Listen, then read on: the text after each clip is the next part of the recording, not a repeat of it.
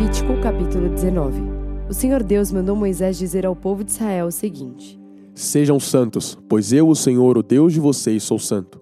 Cada um respeite a sua mãe e o seu pai, e todos guardem o sábado. Eu sou o Senhor, o Deus de vocês. Não adorem ídolos nem façam deuses de metal. Eu sou o Senhor, o Deus de vocês. Quando matarem um animal para uma oferta de paz, façam como eu mandei, e assim eu aceitarei a oferta. A carne deverá ser comida no dia em que o animal foi morto, ou então no dia seguinte. Mas, se sobrar carne para o terceiro dia, ela deverá ser queimada, pois ficou impura. Se alguém comer a carne nesse dia, eu não aceitarei a oferta. E a pessoa que comeu deverá ser castigada, pois profanou aquilo que para mim é sagrado. Essa pessoa será expulsa do meio do povo de Israel. Quando fizerem a colheita do trigo, não colham as espigas dos pés que ficam na beira do campo, nem voltem atrás para pegar as espigas que não tiverem sido colhidas. E não façam uma segunda colheita das plantações de uvas para colher os cachos que ficaram, nem voltem atrás para catar os cachos que tiverem caído no chão. Deixem isso para os pobres e para os estrangeiros. Eu sou o Senhor, o Deus de vocês. Não roube, não minta e não engane os outros. Não façam juramentos falsos em meu nome, pois isso é profanar o meu nome. Eu sou o Senhor. Não explore nem roube os outros. Não segure até o dia seguinte o pagamento do trabalhador diarista. Não amaldiçoe um surdo, nem ponha na frente de um cego alguma coisa que o faça tropeçar. Tenha respeito para comigo, o seu Deus. Eu sou o Senhor. Quando julgar alguma coisa, não seja injusto, não favoreça os humildes, nem procure agradar os poderosos. Julgue todas as causas com justiça.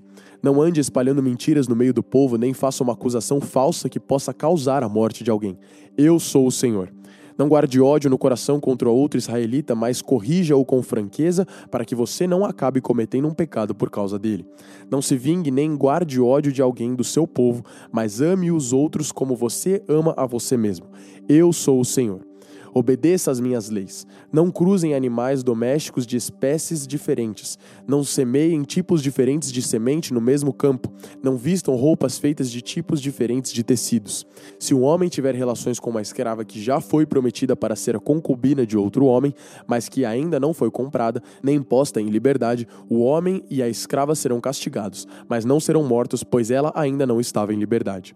Nesse caso, para tirar a sua culpa, o homem deverá apresentar como oferta a Deus, o Senhor, um carneiro, que ele levará até a entrada da tenda sagrada.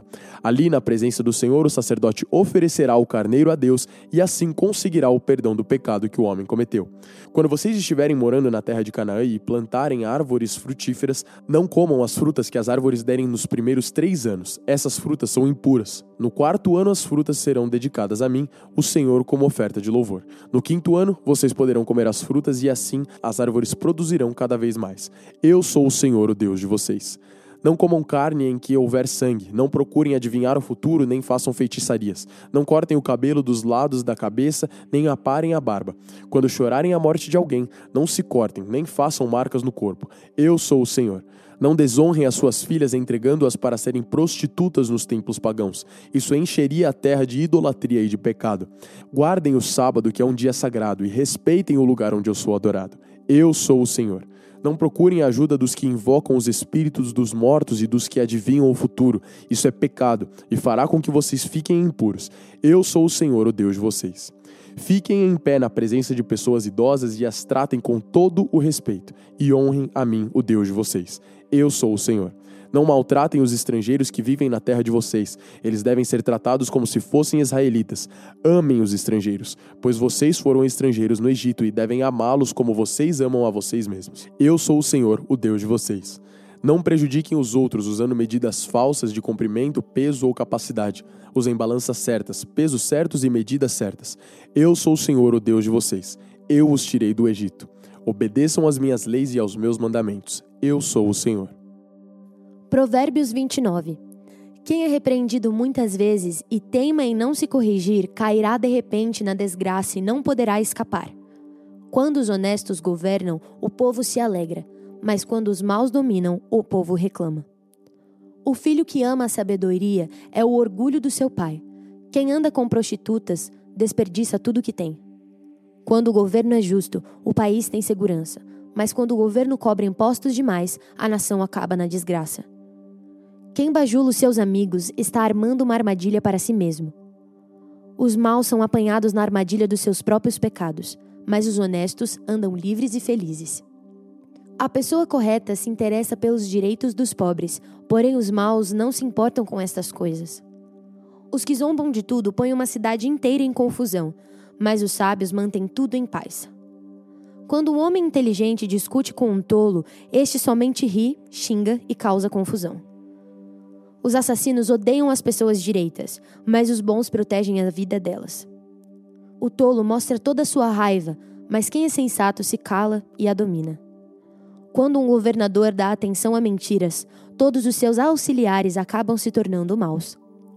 O pobre e aquele que o explora só têm uma coisa em comum: o Senhor Deus lhes deu olhos para verem. As autoridades que defendem o direito dos pobres governam por muito tempo. É bom corrigir e disciplinar a criança. Quando todas as suas vontades são feitas, ela acaba fazendo a sua mãe passar vergonha. Quando os maus estão no poder, o crime aumenta mas as pessoas honestas viverão o suficiente para ver a queda dos maus. Corrija os seus filhos e eles serão para você motivo de orgulho e não de vergonha. Um país sem a orientação de Deus é um país sem ordem. Quem guarda a lei de Deus é feliz. Não adianta nada corrigir um escravo somente com palavras, porque mesmo que ele entenda, não obedecerá. Há mais esperança para um tolo do que para uma pessoa que fala sem pensar. O escravo que é mimado desde criança um dia vai querer ser dono de tudo. A pessoa de mau gênio sempre causa problemas e discórdias. O orgulhoso acaba sendo humilhado, mas quem é humilde será respeitado. O companheiro de um ladrão é o pior inimigo de si mesmo. Se ele disser a verdade no tribunal, será castigado. Se não disser, Deus o amaldiçoará. É perigoso ter medo dos outros, mas confiar no Senhor dá segurança. Todos querem agradar as pessoas importantes, mas o Senhor dá o que cada um merece. Os homens direitos não toleram os maus, e os perversos não toleram os que vivem honestamente. Mateus capítulo 13, versículo 24. Jesus contou outra parábola. Ele disse ao povo: O reino do céu é como um homem que semeou sementes boas nas suas terras. Certa noite, quando todos estavam dormindo, veio um inimigo, semeou no meio do trigo uma erva ruim chamada joio e depois foi embora. Quando as plantas cresceram e se formaram as espigas, o joio apareceu.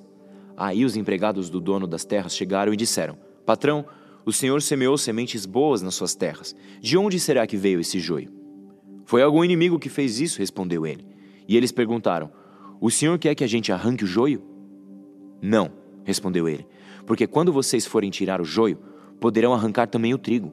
Deixem o trigo e o joio crescerem juntos, até o tempo da colheita. Então eu direi aos trabalhadores que vão fazer a colheita: arranquem primeiro o joio e amarrem em feixes para ser queimado. Depois colham o trigo e ponham no meu depósito.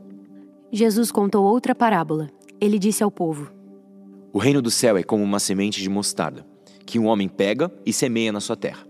Ela é a menor de todas as sementes, mas quando cresce, torna-se a maior de todas as plantas. Ela até chega a ser uma árvore, de modo que os passarinhos vêm e fazem ninhos nos seus ramos. Jesus contou mais esta parábola para o povo. O reino do céu é como o fermento que uma mulher pega e mistura em três medidas de farinha, até que ele se espalhe por toda a massa. Jesus usava parábolas para dizer tudo isso ao povo. Ele não dizia nada a eles sem ser por meio de parábolas. Isso aconteceu para se cumprir o que o profeta tinha dito. Usarei parábolas quando falar com este povo e explicarei coisas desconhecidas desde a criação do mundo. Então, Jesus deixou a multidão e voltou para casa. Os discípulos chegaram perto dele e perguntaram: Conte para nós o que quer dizer a parábola do joio. Jesus respondeu: Quem semeia sementes boas é o filho do homem.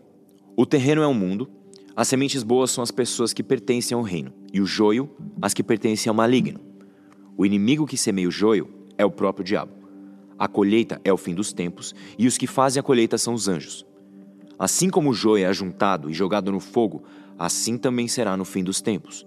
O filho do homem mandará os seus anjos, e eles ajuntarão e tirarão do seu reino todos os que fazem com que os outros pequem e também todos os que praticam o mal.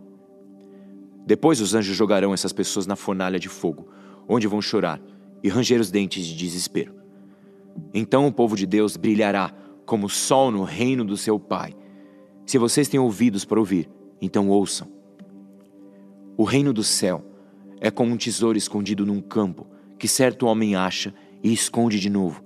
fica tão feliz que vende tudo o que tem e depois volta e compra o campo. O reino do céu é também como um comerciante que anda procurando pérolas finas. Quando encontra uma pérola que é mesmo de grande valor, ele vai, vende tudo o que tem e compra a pérola. O reino do céu é ainda como uma rede que é jogada no lago. Ela apanha os peixes de todos os tipos. E quando está cheia, os pescadores a arrastam para a praia e sentam para separar os peixes. Os que prestam são postos dentro dos cestos e os que não prestam são jogados fora. No fim dos tempos também será assim. Os anjos sairão e separarão as pessoas más das boas, e jogarão as pessoas más na fornalha de fogo. E ali elas vão chorar e ranger os dentes de desespero. Então Jesus perguntou aos discípulos: Vocês entenderam essas coisas? Sim, Responderam eles. Jesus disse: Pois isso quer dizer que todo mestre da lei que se torna discípulo no reino do céu é como um pai de família que tira do seu depósito coisas novas e coisas velhas. Quando Jesus acabou de contar essas parábolas, saiu dali e voltou para a cidade de Nazaré, onde ele tinha morado. Ele ensinava na sinagoga e os que ouviam ficavam admirados e perguntavam: de onde vem a sabedoria dele e o poder que ele tem para fazer milagres? Por acaso ele não é o filho do carpinteiro? A sua mãe não é Maria? Ele não é irmão de Tiago, José, Simão e Judas? Todas as suas irmãs não moram aqui? De onde é que ele consegue tudo isso? Por isso ficaram desiludidos com ele. Mas Jesus disse: Um profeta é respeitado em toda parte, menos na sua terra e na sua casa. Jesus não pôde fazer muitos milagres ali, porque eles não tinham fé.